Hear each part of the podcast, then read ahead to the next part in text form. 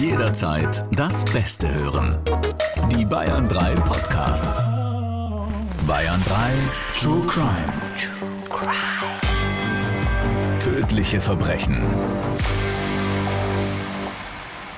Für Kinderohren ist dieser Podcast nicht geeignet. Und Achtung, Triggerwarnung. Diese Folge enthält Schilderungen von Gewalt, Sex oder schrägen Sexpraktiken. Einige Menschen können auf entsprechende Szenen sensibel reagieren. Vor dem griechischen Restaurant geraten die Brüder aneinander. Lorenzo versetzt seinem älteren Bruder einen Faustschlag ins Gesicht. Die Auseinandersetzung geht in der Wohnung weiter und verwandelt sich schnell in so eine handfeste Schlägerei, dass der Wohnzimmertisch aus Holz dabei zu Bruch geht. Und dann trifft Giulio eine folgenschwere Entscheidung. Er geht zum Messerblock in der Küche und nimmt sich zwei Messer. Strafverteidiger Dr. Alexander Stevens erzählt im Gespräch mit Bayern 3 Moderatorin Jacqueline Bell von wahren Verbrechen. So, heute mal eine richtig schöne Abendsession und unten unsere lieben Männer an der Pforte haben schon gedacht, dass du mit einem Bier hier heute reinkommst, oder, Alex? Sieht doch aus, ne? Diese unscheinbare braune Glasflasche, mit der ich hier rein marschiert bin. Aber es ist tatsächlich nur ein Spezi und zwar auch noch Spezi Zero. Also da kann man mir ja gar nichts. Du, da passt der Anzug dann irgendwann, Ende der Tour. Damit ein Hello, Hello, Hello. Herzlich willkommen zu einer neuen Folge. Wir haben heute wirklich wieder einen ja, ziemlich krassen Fall für euch mit dabei, wie immer an meiner Seite. Strafverteidiger Dr. Alexander Stevens. Wir haben es gerade eben schon gehört. In unserer heutigen Folge geht es um einen Geschwisterstreit. Alex, du hast ja auch einen Bruder. Ich weiß mittlerweile schon alles über dich. Ja, wie der gut, gläserne Mensch. Ja. Wie gut versteht ihr euch? Äh, sehr gut. Wir sind, glaube ich, ziemlich unterschiedlich. Also allein schon vom Körperbau. Mein Bruder ist so ein richtig durchtrainierter, hat früher äh, war früher so als oben ohne Model für Abercrombie Fitch tätig. Ne? Also die, die dann draußen standen mit dem geilen Sixpack und so. Also davon bin ich ja weit entfernt. Und, äh, wo die Mädels dann immer Fotos gemacht genau. haben. Und in ja. diesem Laden, da gibt es dieses eine Parfüm. Oh, oh das roch so schlimm. Furchtbar, ja, furchtbar. Ich weiß gar nicht, wie mein Bruder das ausgehalten hat, aber ich habe zu der Zeit mit ihm zusammen gewohnt und ich muss ganz ehrlich sagen, ich hätte aber auch nicht mit ihm tauschen wollen. So geil dieser Sixpack auch aussah, sein Frühstück sah wie folgt aus. Haferflocken mit Wasser und sonst nichts. Ach komm, das ist ja traurig. Ja, also ich glaube, davon ist er auch mittlerweile entfernt, weit entfernt. Ja, dann ist es schon okay, dass du der Lauch sozusagen in eurer Geschwisterbeziehung warst, oder? Aber er ist so eher der Bodenständige bei uns in der Familie, ja. Also soliden Job, ja, also nicht so ein, nicht so ein abgehobener. Nein, nein, nein, gar nicht abgehoben, sondern, sondern so, so, weißt du, die Strafverteidiger sind ja schon eher so die, eher die verrufenen Juristen. Ja. Er ist Patentanwalt, ja, was ganz was Solides, mhm. hat zwei Kinder, baut gerade Haus, ja. Also alles das, von dem ich weit entfernt bin. ja. Wegen was habt ihr euch damals so gestritten? Also es gab einen Streit, der war, wie ich finde, ganz lustig. Da hat er zwei Wochen bei mir in der Wohnung gewohnt und ich habe seinerzeit in einem, jetzt halte ich fest, Schwesternwohnheim gewohnt. Also direkt gegenüber vom Krankenhaus, weil ich ja als Rettungssanitäter tätig war, hatte ich dann auch den Anspruch darauf, dort eine Bedienstetenwohnung zu bekommen. Hast du gleich genommen, oder? Hier Natürlich. Schwesternwohnheim, hi. Der einzige Mann in dem Haus. Ja. Und nachts, als mein Bruder schlief, überkam es mich und ich wollte unbedingt weißeln, wobei schwarzeln wahrscheinlich der bessere Ausdruck wäre. Ich wollte ein paar Wände schwarz haben. Das war so die dunkle Phase in meinem Leben und ähm, er hatte in dem Zimmer genächtigt und dann habe ich einfach, während er schlief, um ihn herum gestrichen. Hast du gleich ein paar Punkte gesammelt bei ihm, oder? Ja, das hat einen bleibenden, nachhaltigen Eindruck bei ihm hinterlassen. Geil. Ist ja gerne, ich finde generell mit Geschwistern kann man sich so gut streiten. Ich habe es immer so gefeiert. Ich habe einen kleinen Bruder und äh, der konnte gar nicht verlieren. Also es war wirklich immer, du wusstest ganz genau, wo jetzt kannst du ihn richtig zum Ausflippen bringen. Ey, was bei uns alles durch die Wohnung geflogen ist, das war grandios. Seht ihr euch eigentlich ähnlich? Ja, tatsächlich. Ja? Es gibt auch so eine App, da kannst du deine Gesichter tauschen und wir sehen total gleich aus. Ich weiß nicht, für wen das jetzt gut oder schlecht ist. Er trägt also auch Bart, ja? ja. Alex, verrat auch nicht so viel. ich mir immer deinen Rasierer ausleihe äh, auf der Live-Tour. So, wie kommen wir jetzt von meinem Damenbad zu diesem Fall hier? Ich weiß es nicht. Ich glaube, wir müssen einen harten Cut machen. Wie immer haben wir in unserem Fall äh, zum Schutz der Beteiligten natürlich die Namen geändert, aber die Geschichte wird hier sinngemäß wiedergegeben. Schon als kleiner Junge zofft sich Giulio öfter mal mit seinen Geschwistern, wie das unter Geschwistern ebenso ist. Es geht ohnehin immer recht laut zu. In der Münchner Wohnung der italienischen Großfamilie. Bei sechs Kindern kein Wunder. In den 70er Jahren sind Julios Eltern als Gastarbeiter nach Bayern gekommen, um ihren Kindern eine bessere Zukunft zu ermöglichen. Doch Giulio entwickelt sich schnell zum Sorgenkind der Familie. Als Teenager bricht er seine Ausbildung in einem Baumarkt ab und wechselt danach jedes halbe Jahr seinen Job. Er nimmt Drogen, Cannabis, Kokain, LSD, Ecstasy. Mit 15 Jahren setzt er sich seine erste Heroinspritze. Mit 16 fängt er an zu trinken und das bald täglich. Und Giulio mischt sich in seinen Alkohol regelmäßig Psychopharmaka, die er sich teilweise auf dem Schwarzmarkt besorgt. Über ein Dutzend Mal landet er in der Klinik und wird jedes Mal rückfällig. Immer wieder kommt es zu gewaltsamen Auseinandersetzungen mit der Polizei. Zum Beispiel, weil Giulio wiederholt nachts bei seiner Ex-Freundin auftaucht, betrunken, unter Drogen und gewaltbereit. Sobald die alarmierten Polizisten ihn festnehmen wollen, schlägt und tritt Giulio um sich und beschimpft sie mit Worten wie Wichser oder Hurensöhne. Lasst uns hier mal einen ganz kurzen Stopp machen. Wir haben es ja vorhin in der Einleitung schon gehört, dass das Ganze noch eskalieren wird mit Julius Bruder Lorenzo und dass die ganze Sache eben auch vor Gericht landen wird. Und Alex, man merkt ja, in diesem Moment schon, dass Giulio irgendwie eine tickende Zeitbombe ist. Jetzt ist es ja so, dass man immer erst warten muss, bis was passiert. Ne? Also bis die Polizei überhaupt äh, erst mal eingreifen kann. Auf der einen Seite klar, weil du kannst ja nicht jemanden ins Gefängnis stecken, weil er drogenabhängig ist. Auf der anderen Seite ist es auch irgendwie ein blödes Gefühl, dass man weiß, da wird wahrscheinlich irgendwann was passieren. Gibt ja diesen ganz bekannten Film mit Tom Cruise, Minority Report, wo man im Vorfeld schon ermittelt, dass jemand irgendwann einmal in der Zukunft Zukunft ein schweres Verbrechen begehen wird und ihn dann aber quasi in der Gegenwart schon festnimmt. Mhm. Das wäre natürlich strafrechtlich so nicht möglich. Ja. da hättest du ganz schön viel zu tun. Ja, wahrscheinlich. Klar, also du hast schon recht, es muss immer erst was passieren, bis man entsprechend handeln kann. Aber ich glaube, das ist einfach die denklogische Folge. Was man schon machen kann, das sind sogenannte Gefährderansprachen. Das macht man zum Beispiel bei Sexualstraftätern. Wenn die einschlägig vorbestraft sind und dann zum Beispiel wieder entlassen werden, dann werden die von der Polizei aufgesucht. Da gibt es ein eigenes Kommissariat dafür und werden dann nochmal darauf hingewiesen, was sie alles dürfen und nicht dürfen, ähm, ihnen vielleicht auch zu signalisieren, dass man sie quasi im Auge hat. Und natürlich kann ein Gericht dann, wenn es zu suchtbedingten Straftaten kommt, das ist ja gerade bei der Betäubungsmittelkriminalität im Rahmen der Beschaffung von Betäubungsmitteln der Fall, ja, dass die auch teilweise schwere Straftaten begehen, um an Drogen zu kommen, die dann zum Beispiel in eine Suchtklinik einweisen. Ja. Aber viel mehr an Möglichkeiten hat man tatsächlich nicht. Und dann ist es ja auch immer noch so, du musst es ja trotzdem wollen. Ne? Also auch in so eine Klinik, wenn du erwachsen bist, dann kann man dir vielleicht sagen, ja, hey, es wäre gut, wenn du in eine Klinik gehst, aber am Ende musst du es natürlich auch selbst wollen. Außer du frisst natürlich irgendwas aus, ne?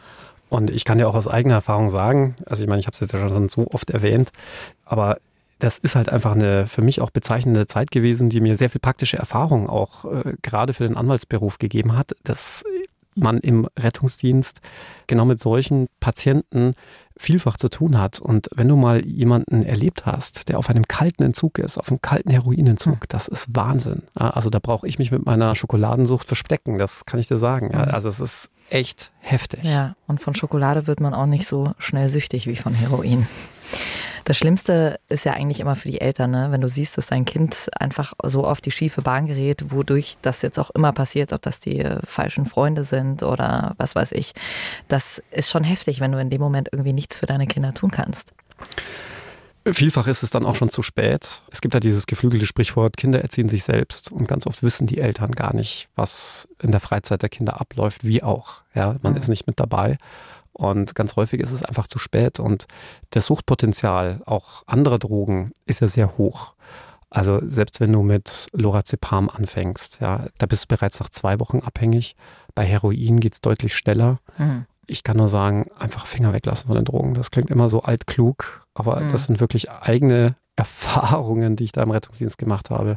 Und das hat schon mit irgendwelchen Zauberpilzen und Engelstrompete angefangen und endet dann wirklich bei richtig harten Drogen wie Heroin, Kokain und so weiter. Falls ihr jemanden kennt, der mit Drogen Probleme hat oder ihr vielleicht auch selber merkt, das ist ja auch so ein Prozess, bis man sich das selber eingesteht, ich habe da eventuell ein Problem, wir haben euch hier in die Show Notes auch nochmal Kontakte reingepackt, meldet euch dort und das ist immer der erste Schritt. Wir kommen zurück zu unserem Fall. Leider ist die Situation mit Giulio eskaliert und tragisch weitergegangen. Wir hören rein, was im Anschluss passiert ist. Giulios Drogensucht wird immer schlimmer. Mit gerade mal 26 Jahren kommt er wieder einmal mit einer Heroinvergiftung in ein Münchner Klinikum. Doch nur wenige Tage später verlässt er das Krankenhaus gegen ärztlichen Rat und setzt sich sofort wieder eine Spritze. Giulio lebt jetzt auf der Straße. Sein Vater macht sich Sorgen um ihn und ruft kurzerhand Giulios jüngeren Bruder Lorenzo an. Er bittet ihn, Giulio bei sich aufzunehmen. Lorenzo zögert, stimmt aber zu.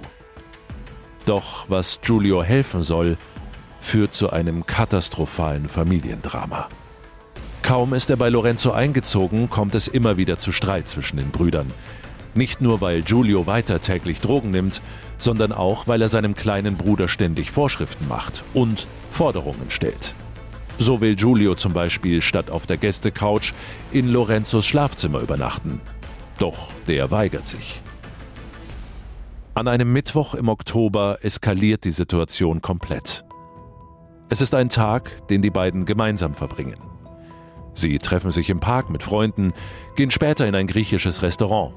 Zeugen werden später sagen, dass Giulio an diesem Abend so benebelt von Alkohol und Tabletten war, dass er aggressiv wurde und auch andere bedroht hat. Vor dem griechischen Restaurant geraten die Brüder aneinander. Lorenzo versetzt seinem älteren Bruder einen Faustschlag ins Gesicht.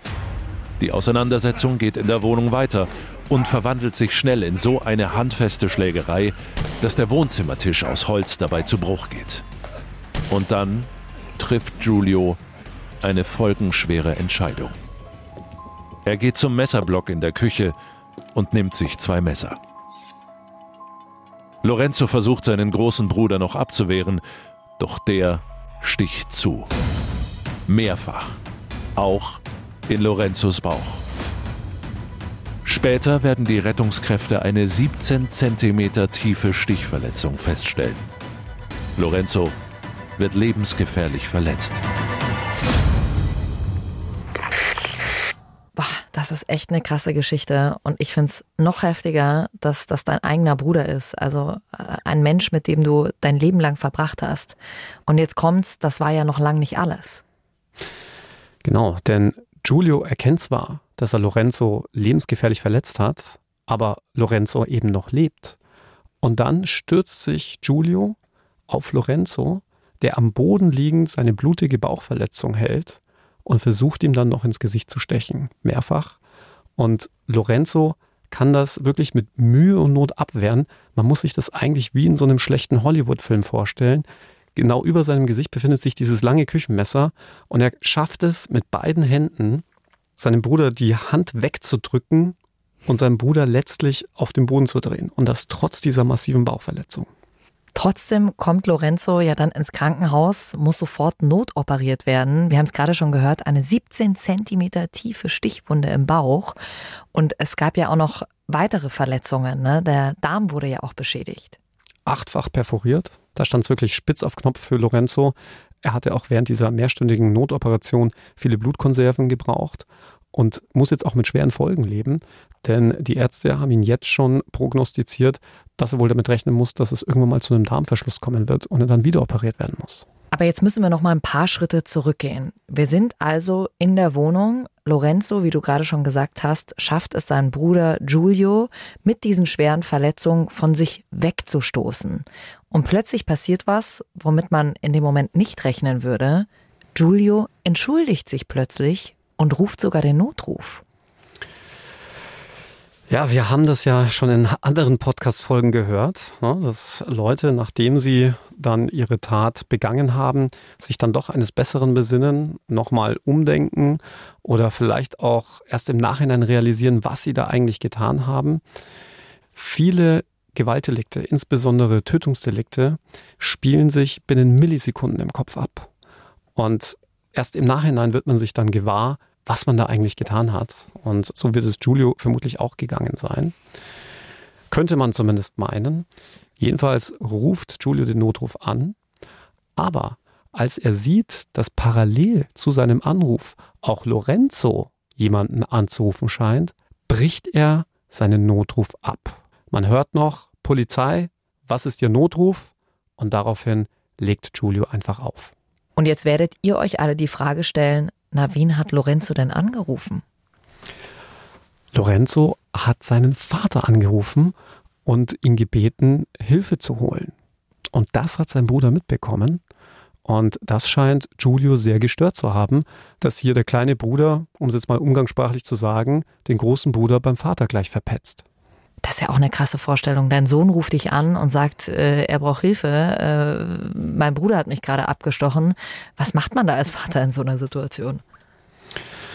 Ja, auch der Vater hat jetzt vielleicht nicht so reagiert, wie man das jetzt vielleicht erwarten würde, dass er dann sofort den Notruf tätigen würde, sondern er schickt seine Lebensgefährtin zu den beiden Brüdern in die Wohnung, um mal nach dem Rechten zu sehen.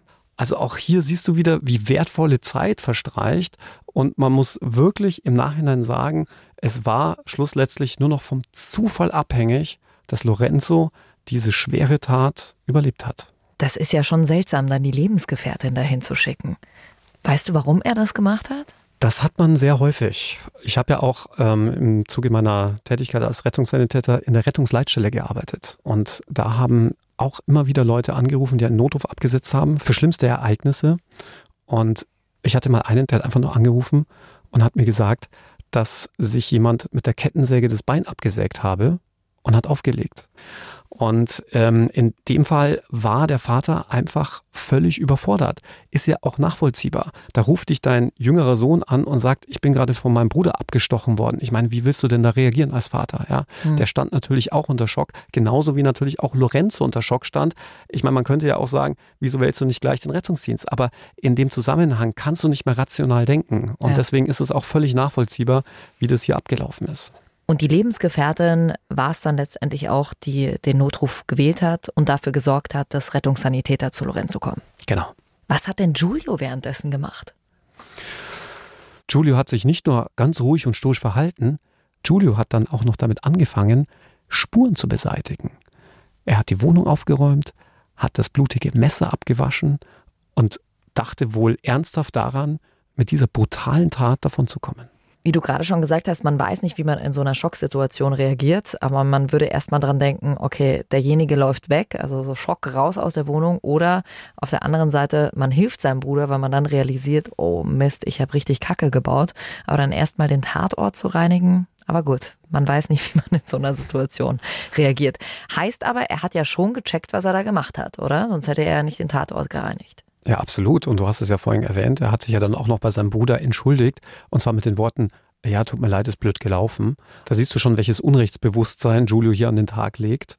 Und dadurch, dass Giulio schon einschlägig vorbestraft war, wusste er vielleicht ja auch, dass unter Brüdern ja ein Zeugnisverweigerungsrecht gilt. Man hat wahrscheinlich darauf gehofft, dass sein Bruder ihn bei der Polizei auch nicht hinhängen würde, sondern sein Bruder vielleicht sagen würde, oh, ich weiß nicht, wie das passiert ist, vielleicht ein Unfall, ich bin in den Messerblock gelaufen oder so. Upsi. Gibt's ja auch alles. Alex, du hast in diesem Fall ja Lorenzo vertreten, also das Opfer. Wie hast du das erstmal von diesem Fall erfahren? Mich hatte Lorenzos Vater angerufen und mir kurz den Fall geschildert. Und zu dem Zeitpunkt lag Lorenzo auf der Intensivstation im Krankenhaus, war allerdings schon ermittlungsrichterlich vernommen worden. Und deshalb habe ich mich dann auch sofort auf den Weg gemacht und Lorenzo im Krankenhaus besucht. Und dort hat er mir dann auch das Mandat erteilt. Wie hast du ihn im Krankenhaus wahrgenommen? Er stand sichtlich noch unter Schock. Du hast ihm immer noch angemerkt, dass er diese Tat selbstredend noch nicht verarbeitet hatte, aber sie einfach nicht für möglich gehalten hatte. Wie du es gesagt hattest, dass der eigene Bruder so weit gehen würde, mit einem Messer auf einen loszugehen. Ja. Und wäre Lorenzo seinem älteren Bruder nicht körperlich überlegen gewesen, wäre Lorenzo auch definitiv tot gewesen. Ich habe es ja vorhin erwähnt. Giulio hatte ja dann noch versucht, mit dem Messer auf Lorenzos Gesicht einzustechen. Mhm. Und dass du das dann überlebst, die Wahrscheinlichkeit ist ja relativ gering. Ja. Wie gesagt, jeder von uns kennt Streitigkeiten mit den Geschwistern, aber dass jemand eben so weit geht, ist äh, fernab von jeder Vorstellungskraft. Wie war denn der Vater drauf, als der dich angerufen hat? Also das ist ja auch kein leichter Gang oder kein leichtes Telefonat für ihn, weil er ja auch in dem Moment weiß, äh, wenn er dich als Staranwalt engagiert, hat sein anderer Sohn es vielleicht auch nicht mehr so leicht. Ich glaube, dem Vater stand letztlich Erleichterung auf die Stirn geschrieben. Erleichterung, dass sein jüngerer Sohn überlebt hatte, aber auch, dass sein älterer Sohn sich jetzt diesem Verfahren stellen werden müsste und er vielleicht auch aufgrund der Tatsache, dass auch der juristische Laie weiß, dass wenn du mit einem Messer auf jemanden losgehst, dann nicht mit einer kleinen Bewährungsstrafe davon kommst, sondern wohl länger einsitzen wirst und in Haft wandern wirst, sich vielleicht dann auch eine Besserung, insbesondere in Bezug auf die Drogensucht, einkennen wird. Mhm. Und trotzdem ist es, glaube ich, für Eltern unfassbar hart, den eigenen Sohn hinzuhängen. Also ich glaube, ich will gar nicht wissen, wie viele Eltern ihre Kinder schützen keine Ahnung, wenn sie sonst, also es fängt ja vielleicht beim kleinen Clown irgendwie an, ja, das ist, äh, dass sie ja nicht sagen, okay, jetzt gehen wir zur Polizei oder sowas, bis hin zu äh, krasseren Taten, wo vielleicht manche Eltern auch einfach wegschauen, oder? Aber so wirklich hingehängt hat er ihn nicht. Ja, es ist ja nicht so, dass er ihn bei der Polizei angezeigt hätte, sondern er hat sich ja im Rahmen seiner väterlichen Fürsorge dafür eingesetzt, dass auch der andere Sohn einen Anwalt bekommt. Denn Giulio hat ja von Amts wegen schon einen Pflichtverteidiger beigeordnet bekommen. Gerade bei Kapitalverbrechen muss ja sofort ein Strafverteidiger eingeschaltet werden, da es sich um einen Fall der sogenannten notwendigen Verteidigung mhm. handelt. Darüber haben wir auch schon in zahlreichen Podcasts gesprochen. Das heißt, dem Vater war wichtig, dass beide Söhne anwaltlich vertreten sind. Ja hingehängt war das falsche Wort, aber ich glaube, das Gefühl von Eltern, dieses auch, was habe ich in der Erziehung falsch gemacht, also dieses sich zu hinterfragen und zu überlegen, oh Gott, äh, wie konnte es dazu kommen? Ich glaube, das ist also gerade die Situation, dass du da ja eigentlich zwischen den Stühlen stehst, ist äh, furchtbar. Jetzt die große Frage, wie lautete die Anklage? Totschlag oder Mord? Ja, oder vielleicht auch nur gefährliche Körperverletzung. Mhm. Auch das wäre ja durchaus denkbar.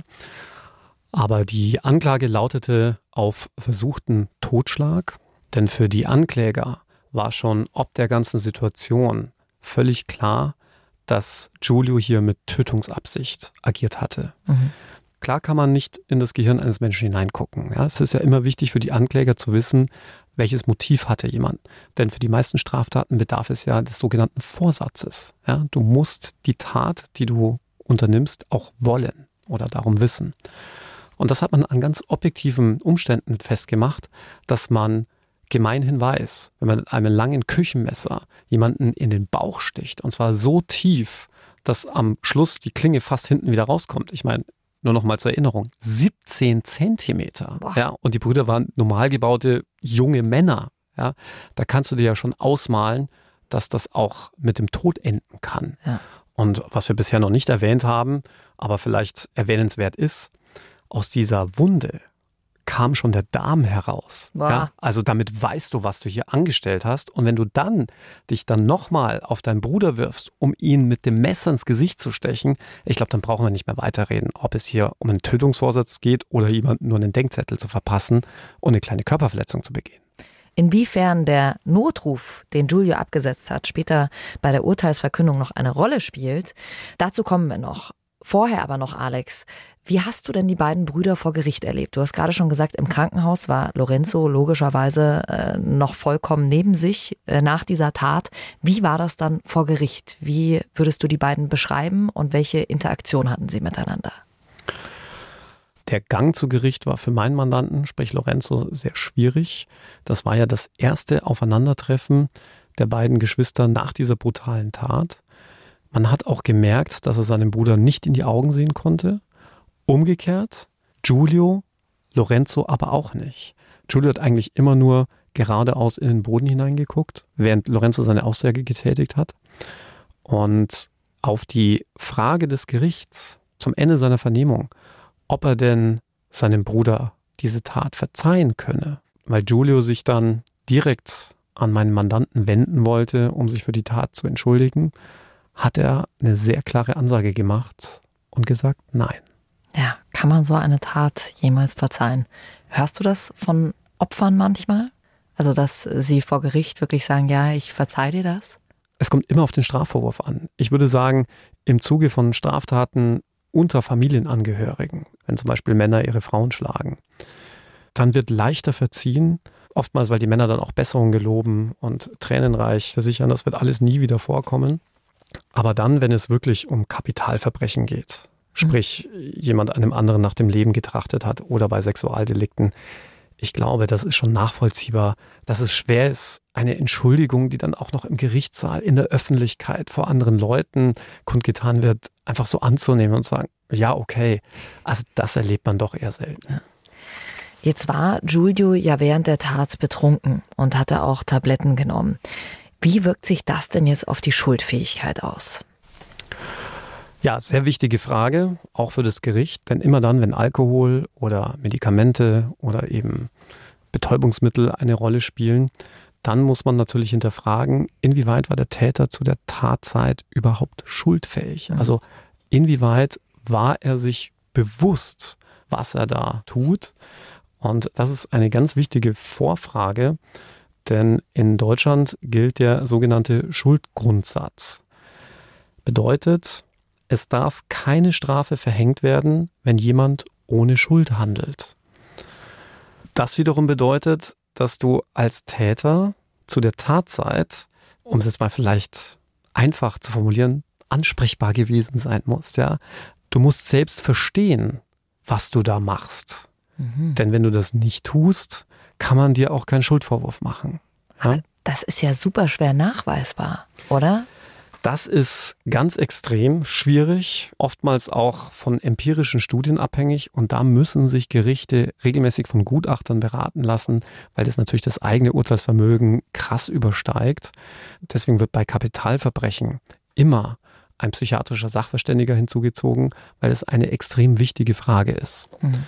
Und ich kann dir jetzt mal so Zahlen in den Raum werfen. Also gerade wenn es zum Beispiel um Alkohol geht, sagt man, dass eine absolute Schuldunfähigkeit erst bei einer Promillegrenze von etwa drei bis 3,3 Promille vorliegt. Das schaffen andere gar nicht, sich also in diesen Rauschzustand zu versetzen. Mhm. Und bei der Medikamentenabhängigkeit oder auch bei tiefgreifenden seelischen oder psychiatrischen Störungen kommt es dann letztlich auf die Diagnose des Arztes an. Und in unserem Fall wissen wir, ja, Giulio hatte Alkohol konsumiert, ja, er war auch hochgradig medikamentenabhängig, drogenabhängig, aber das Gericht hat in unserem Fall festgestellt, dass es keine relevante Beeinträchtigung von Julius Steuerungs- und Einsichtsfähigkeit gab. Und das hat das Gericht anhand eines Sachverständigengutachtens festgemacht, denn der Sachverständige hatte ausgeführt, dass Julius Leistungsverhalten nicht signifikant beeinträchtigt gewesen war. Was heißt das? Giulio war nämlich in der Lage gewesen, seinem Bruder ohne weiteres schnellen Fußes nach Hause zu folgen. Er war in der Lage, ohne weiteres seinem Bruder gezielte Stichverletzungen in den Bauch zu versetzen. Alles Dinge, die du wenn du unter krassem Alkohol- oder Medikamenteneinfluss stehst, wohl nicht mehr so gezielt hinbekommen würdest. Mhm. Erinner dich nur bei der Verkehrskontrolle, wenn die Polizei einen dreimal in den Kreis dreht und dann sagt, so jetzt gehen Sie mal hier diesen geraden Strich entlang. Ja, wenn du krass viel Alkohol Intus hast, schaffst du das einfach nicht. Und hier hatten wir es genau umgekehrt, obwohl er schon relativ viel getrunken hatte und auch medikamentenabhängig war, war er in der Lage, noch ganz gezielte Handlungsakte zu vollziehen. Und die Rechtsmediziner als auch die psychiatrischen Gutachter haben gesagt, dadurch, dass Giulio schon seit seinem 15. Lebensjahr so hochgradig medikamenten- und alkoholabhängig war, hat sein Körper eine gewisse Toleranz mhm. entwickelt und brauchte schon viel mehr, als jetzt zum Beispiel du und ich brauchen würden, um uns in einen, ich sage jetzt mal, desolaten Zustand zu versetzen. Mhm. Und das war der Grund, warum das Gericht gesagt hat, okay, dann spielte ja dieser Alkoholkonsum und auch der Medikamentenkonsum keine Rolle bei der Einsichtsfähigkeit zu wissen, dass das, was ich jetzt gerade tue, natürlich nicht in Ordnung ist. Mhm. Und damit bist du nicht in der Schuldunfähigkeit drin. Wie gut sind denn diese Rückrechnungen? Also Giulio wurde ja Blut abgenommen. Zu einem Zeitpunkt, wo die Tat schon, weiß nicht, paar Stunden her war. Wie sehr kann man sich auf diese Rückrechnung verlassen, wie sein Promillegehalt oder äh, die Milligrammanzahl seiner Psychopharmaka oder seiner Drogen noch war? Bei Drogen und auch bei Tablettenmissbrauch ist es deutlich schwieriger. Beim Alkohol kann man das relativ genau machen. Man weiß zum Beispiel anhand von Körpergewicht, Alter, äh, auch Geschlecht, wie viel derjenige pro Stunde an Alkohol abbaut und kann dann relativ genau rückrechnen, welchen Promillewert man zur angenommenen Tatzeit hatte. Aber wie wir jetzt auch in unserem Fall gesehen haben, spielt natürlich auch eine entscheidende Rolle die faktische Einschätzung der Gutachter. Im Nachhinein muss man ja vielleicht noch dazu sagen, wurde ja Giulio von der Polizei befragt und hatte ja auch Aussagen getroffen. Und auch hier gezielt den Fragen folgen können, gezielte Antworten geben können. Das sind ja alles Dinge, die ja einen gewissen Rückschluss darauf erlauben, dass man Herr seiner Sinne war. Mhm. Ganz kurz, Alex, hier in diesem Fall wurde jetzt praktisch zurückgerechnet, welche Promilleanzahl er im Blut hatte. Wird sowas auch gemacht, wenn ich jetzt mit dem Fahrrad unterwegs bin? Hm, weiß nicht, ich habe 1,5 Promille. Ich werde aufgehalten, zögere es noch ein bisschen hinaus, äh, bis mir Blut abgenommen wird und dann falle ich vielleicht unter die Grenze. Gut, bin ich bei 1,5, werde ich das wahrscheinlich nicht schaffen. also wird dann auch gesagt, na okay, aber vor drei Stunden haben wir sie ja aufgehalten, da wären sie noch über den 0,5 gewesen. Das ist ja ein alter Trick, den die Polizei natürlich kennt, dass man versucht, diese Blutentnahme, die ist ja vor allem wichtig, möglichst lang hinauszuzögern. Gut, dass du jetzt zum Beispiel das Beispiel mit dem Fahrrad bringst, denn viele wissen nicht, dass auch betrunken Fahrradfahren nicht nur saugefährlich ist, nicht nur für einen selbst, sondern natürlich auch für andere Verkehrsteilnehmer, aber auch eine Straftat, zumindest dann, wenn die Promillegrenze 1,6 überschreitet. Also das heißt, äh, in diesem Fahrradfall, den wir jetzt hier gerade hatten, wird erst ab dem Moment gerechnet, ab dem mir das Blut abgenommen wird. Da wird nicht zurückgerechnet. Genau, und deswegen ist auch der sogenannte Nachtrunk so problematisch, wenn ein Täter nach der Tat dann noch mehr Alkohol hinterkippt, weil sich dann natürlich diese Promillewerte nochmals verändern. Und dazu werden wir ja auch noch einen Fall haben, ohne jetzt an dieser Stelle zu viel zu verraten. Und bevor wir jetzt gleich wieder zu unserem Fall kommen, nochmal eine kurze Nachfrage, Alex. Du hast gerade eben gesagt, dass wenn man über 3,3 Promille hat und dann zum Beispiel einen Mord begeht, dann kann ich dafür nicht belangt werden, weil ich nicht schuldfähig bin? Man darf sich natürlich jetzt nicht ganz konkret auf diese Promillezahl versteifen. Es kommt natürlich entscheidend darauf an, wie metabolisiert der Körper, wie tolerant bin ich gegenüber Alkohol. Ja. Aber 3,3 ist jetzt mal so ein Richtwert, den der Bundesgerichtshof mal festgesetzt hat. Aber es gibt noch einen weiteren Straftatbestand.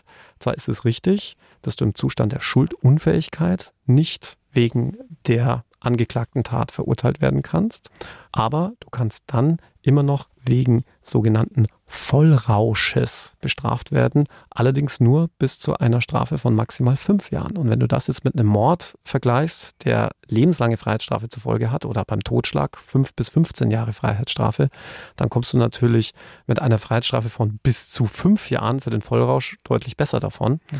Und auch da gab es in der Vergangenheit schon Spezialisten, die sich gesagt haben, okay, dann besaufe ich mich quasi bis zur Besinnungslosigkeit, begehe dann in diesem Zustand einen Mord und kann dann eigentlich nur wegen Vollrausch bestraft werden.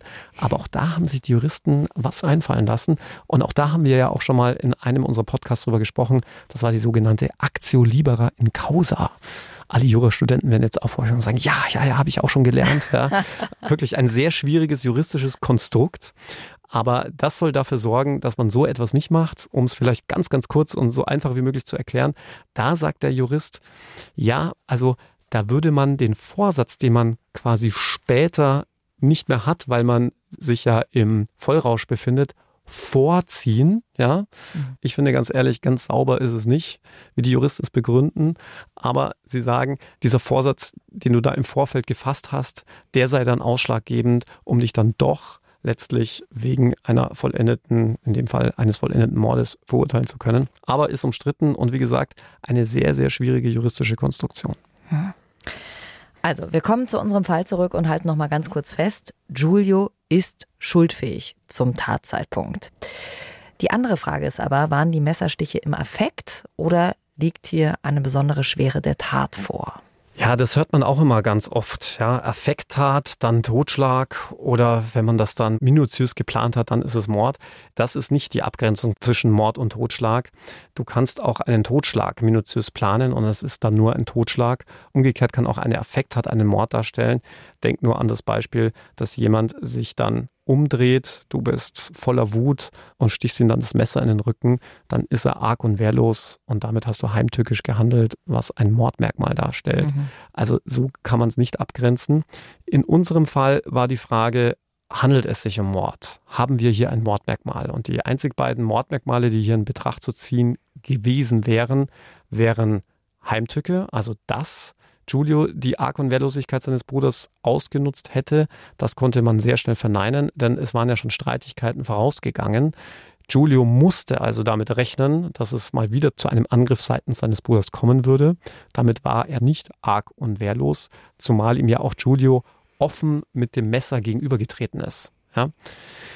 Und an was man noch denken könnte, wären die sogenannten niedrigen Beweggründe. Das ist so ein Gummiparagraph, den sich die Nationalsozialisten damals ausgedacht haben und äh, man muss eigentlich sagen, sehr zu Schande der deutschen Strafgerichtsbarkeit immer noch in unserem Gesetz steht weil es einfach so ein Gummiparagraph ist. Ja, was sind denn niedrige Beweggründe? Ja, wenn die Beweggründe auf tiefster Stufe stehen. Und da könnte man natürlich drüber nachdenken, wenn du jemanden nur wie hier aus Wut oder Rache umbringst oder umbringen möchtest, dann kann das schon ein sehr niedriger Beweggrund sein. Umgekehrt muss man aber auch hier sagen, es waren diesem Tötungsversuch ja schon andere gravierende Straftaten wechselseitig vorausgegangen. Lorenzo hatte Giulio mit der Faust ins Gesicht geschlagen und umgekehrt. Von dem her hatte das Gericht gesagt, nein, also hier kann man nicht von niedrigen Beweggründen sprechen. Sie stehen jetzt nicht sittlich auf tiefster Stufe im Vergleich zu anderen Mordtaten. Und deswegen war es nur in Anführungszeichen ein versuchter Totschlag. Umgekehrt waren aber auch keine mildernden Umstände ersichtlich, die man hier hätte anwenden können. Und deswegen kam das Gericht dann auch zu einem ich sage jetzt mal, abstrakten Strafrahmen von zwei bis 11,3 Jahren. Warum jetzt nicht fünf bis 15 Jahre? Weil der Totschlag sieht ja eigentlich fünf bis 15 Jahre vor. Ja, weil wir uns ja hier nur im Versuch befinden. Lorenzo ist nicht gestorben, deswegen war es ja auch nur ein versuchtes Tötungsdelikt, ein versuchter Totschlag und dann kann das Gericht entsprechend mildern und da macht man etwa ein Viertel Abschlag und deswegen war das der Strafrahmen, den das Gericht dieser Tat zugrunde legen konnte. Zwei Jahre bis elf Jahre, drei Monate. Wir hatten es ja vorhin schon angesprochen, Giulio hat ja diesen Notruf abgesetzt. Er hat ihn zwar dann wieder nach acht Sekunden abgebrochen, aber trotzdem war ja erstmal die erste Intention, ich will meinem Bruder Hilfe holen. Inwiefern hat das jetzt in dem Prozess eine Rolle gespielt? Für die Verteidigung war das natürlich eines der wichtigsten, wenn nicht sogar das zentrale Thema. Denn wir haben ja jetzt schon in dem ein oder anderen Podcast über den sogenannten Rücktritt vom Versuch gesprochen. Und wir haben ja hier ein versuchtes Tötungsdelikt. Und damit stellt sich natürlich auch die Frage, ist Giulio möglicherweise strafbefreiend von diesem Versuch zurückgetreten, indem er die Rettungskräfte verständigt hat? Und wie wir jetzt auch schon wissen, gibt es ja zwei Unterscheidungen beim Rücktritt vom Versuch. Und zwar die Frage, war der Versuch schon beendet oder war er noch unbeendet? Nochmal zur Erinnerung, unbeendet ist der Versuch, wenn der Täter noch nicht alles getan zu haben glaubt, was zur Tatvollendung nötig ist. Ich hatte damals das Beispiel bemüht, du stichst jemanden in den Rücken, triffst aber nur das Schulterblatt und verletzt das Opfer nur leicht, dann hast du noch nicht alles Nötige dafür getan, um jemanden umzubringen. Umgekehrt, du stichst jemanden in den Rücken und das Messer geht durch und du weißt, wenn jetzt nicht bald Hilfe kommt, dann wird derjenige verbluten und sterben. Dann hast du ja alles Erforderliche getan, was für die Tötungshandlung notwendig ist. Und da sagt der Jurist, das ist doch ein gravierender Unterschied. Wenn du noch nicht alles getan zu haben glaubst, dann reicht es aus, um strafbefreiend zurückzutreten, wenn du einfach gar nichts machst. Einfach aufhörst und es gut sein lässt. Wenn allerdings schon alles Nötige aus deiner Sicht getan ist, dann musst du mehr tun. Dann erwartet der Gesetzgeber und die Rechtsprechung von dir, dass du aktive Rettungsbemühungen an den Tag legst, damit du den Tod aktiv verhinderst. Und das hat ja Giulio in unserem Fall gerade nicht getan. Denn er hat zwar angefangen, den Notruf zu wählen, hat aber dann wieder aufgelegt. Hm. Und hätte der Vater nicht seine Lebensgefährtin hingeschickt, wäre niemals der Rettungsdienst vor Ort gewesen. Und da hat dann das Gericht gesagt, nein, hier handelt es sich um keinen strafbefreienden Rücktritt vom Versuch und deswegen ist Giulio des versuchten Totschlags auch schuldig. Also er konnte nicht zurücktreten. Giulio ist definitiv schuldig. Jetzt die große Frage, was ist rausgekommen? Wie lange musste er in den Knast? Es ist ein relativ hartes Urteil rausgekommen, dafür, dass es sich ja nur in Anführungszeichen um einen versuchten Totschlag handelt und Lorenzo ja Gott sei Dank noch lebt. Giulio hat acht Jahre und zehn Monate bekommen. Das lag aber vor allem daran, dass Giulio auch schon einschlägig vorbestraft war und ja schon mehrfach auch Körperverletzungsdelikte, auch gefährliche Körperverletzungsdelikte begangen hatte. Sein Führungszeugnis, besser gesagt sein Bundeszentralregister, war ellenlang und das wird natürlich bei der Strafzumessung auch bewertet. Der Fall ist ja schon ein bisschen her und mittlerweile ist Julia auch schon wieder auf freiem Fuß. Alex, hast du danach nochmal was von den Brüdern gehört? Ich weiß, das ist eine Frage, die ich immer gern stelle, aber du sagst meistens nein, auch in diesem Fall nicht? Nein, für uns war der Fall dann damit auch abgeschlossen. Hab dann weder von Lorenzo und natürlich auch von Giulio nichts mehr gehört. Und deswegen kann ich ja auch nicht sagen, ob die Brüder dann doch noch trotz dieser schweren Tat wieder zueinander gefunden haben. Ich würde es ihnen wünschen und ich würde mir vor allem wünschen, dass Giulio sein Leben ab jetzt auf die Reihe bekommt. Boah, was für ein Familiendrama. Alex, danke, dass du diesen Fall wieder mit uns geteilt hast. Wenn ihr noch irgendwelche Fragen habt zu dem Fall, dann schickt uns gern alles durch über den Bayern 3 Instagram-Kanal. Wir werden ganz bald mal wieder ein QA. Ihr fragt, wir Antworten machen. Und nächste Woche haben wir auch wieder eine Special für euch mit dabei. Wir gucken noch mal ein bisschen in unsere Live-Tour rein und ganz viele, die bei der Live-Tour sind, sagen, ja, ihr habt ja schon mal so ein Special gemacht und wir haben uns gar nicht getraut reinzuhören, weil äh, dann wissen wir ja vielleicht alles von der Show. Keine Sorge, ihr könnt gern in die Folgen reinhören. Ihr werdet nicht das Erlebnis in der Show haben, dass ihr sagt, oh Gott, ich kenne schon alles. Wir werden euch in der nächsten Folge unter anderem ein bisschen was über Ermittlertricks verraten.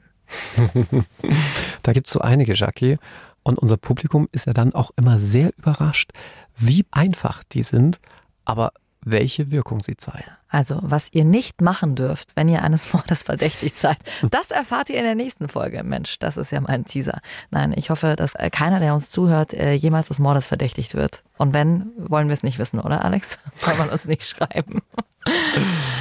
Und wenn ihr jetzt sagt, ach Mensch, ist schon wieder vorbei, dann hört mal rein bei Kollegen von uns, die haben einen Medizin-Krimi-Podcast, Abenteuer Diagnose. Da geht es um die unterschiedlichsten Fälle und Ärzte ermitteln die Ursache der Krankheit. Also es ist wirklich ein spannendes Ding. Zum Beispiel eine Folge von einer Frau, die immer wahnsinnig müde ist und fast auf ihrer eigenen Hochzeit einschläft. Was dahinter steckt, ihr hört es immer alle zwei Wochen. Dienstags findet ihr eine neue Folge in der ARD Audiothek. Abenteuer Diagnose. Und wenn ihr wissen wollt, welche Diagnose es mit Shakis Damenbad auf sich hat, dann kommt einfach auf eine unserer Live-Tour-Shows. Mensch, also wenn jetzt nicht ganz viele kommen, dann weiß ich auch nicht, woran es liegt, Alex. Danke für dieses schöne Kopfkino. True Crime. Tödliche Verbrechen. Noch mehr packende Podcasts jetzt auf bayern3.de.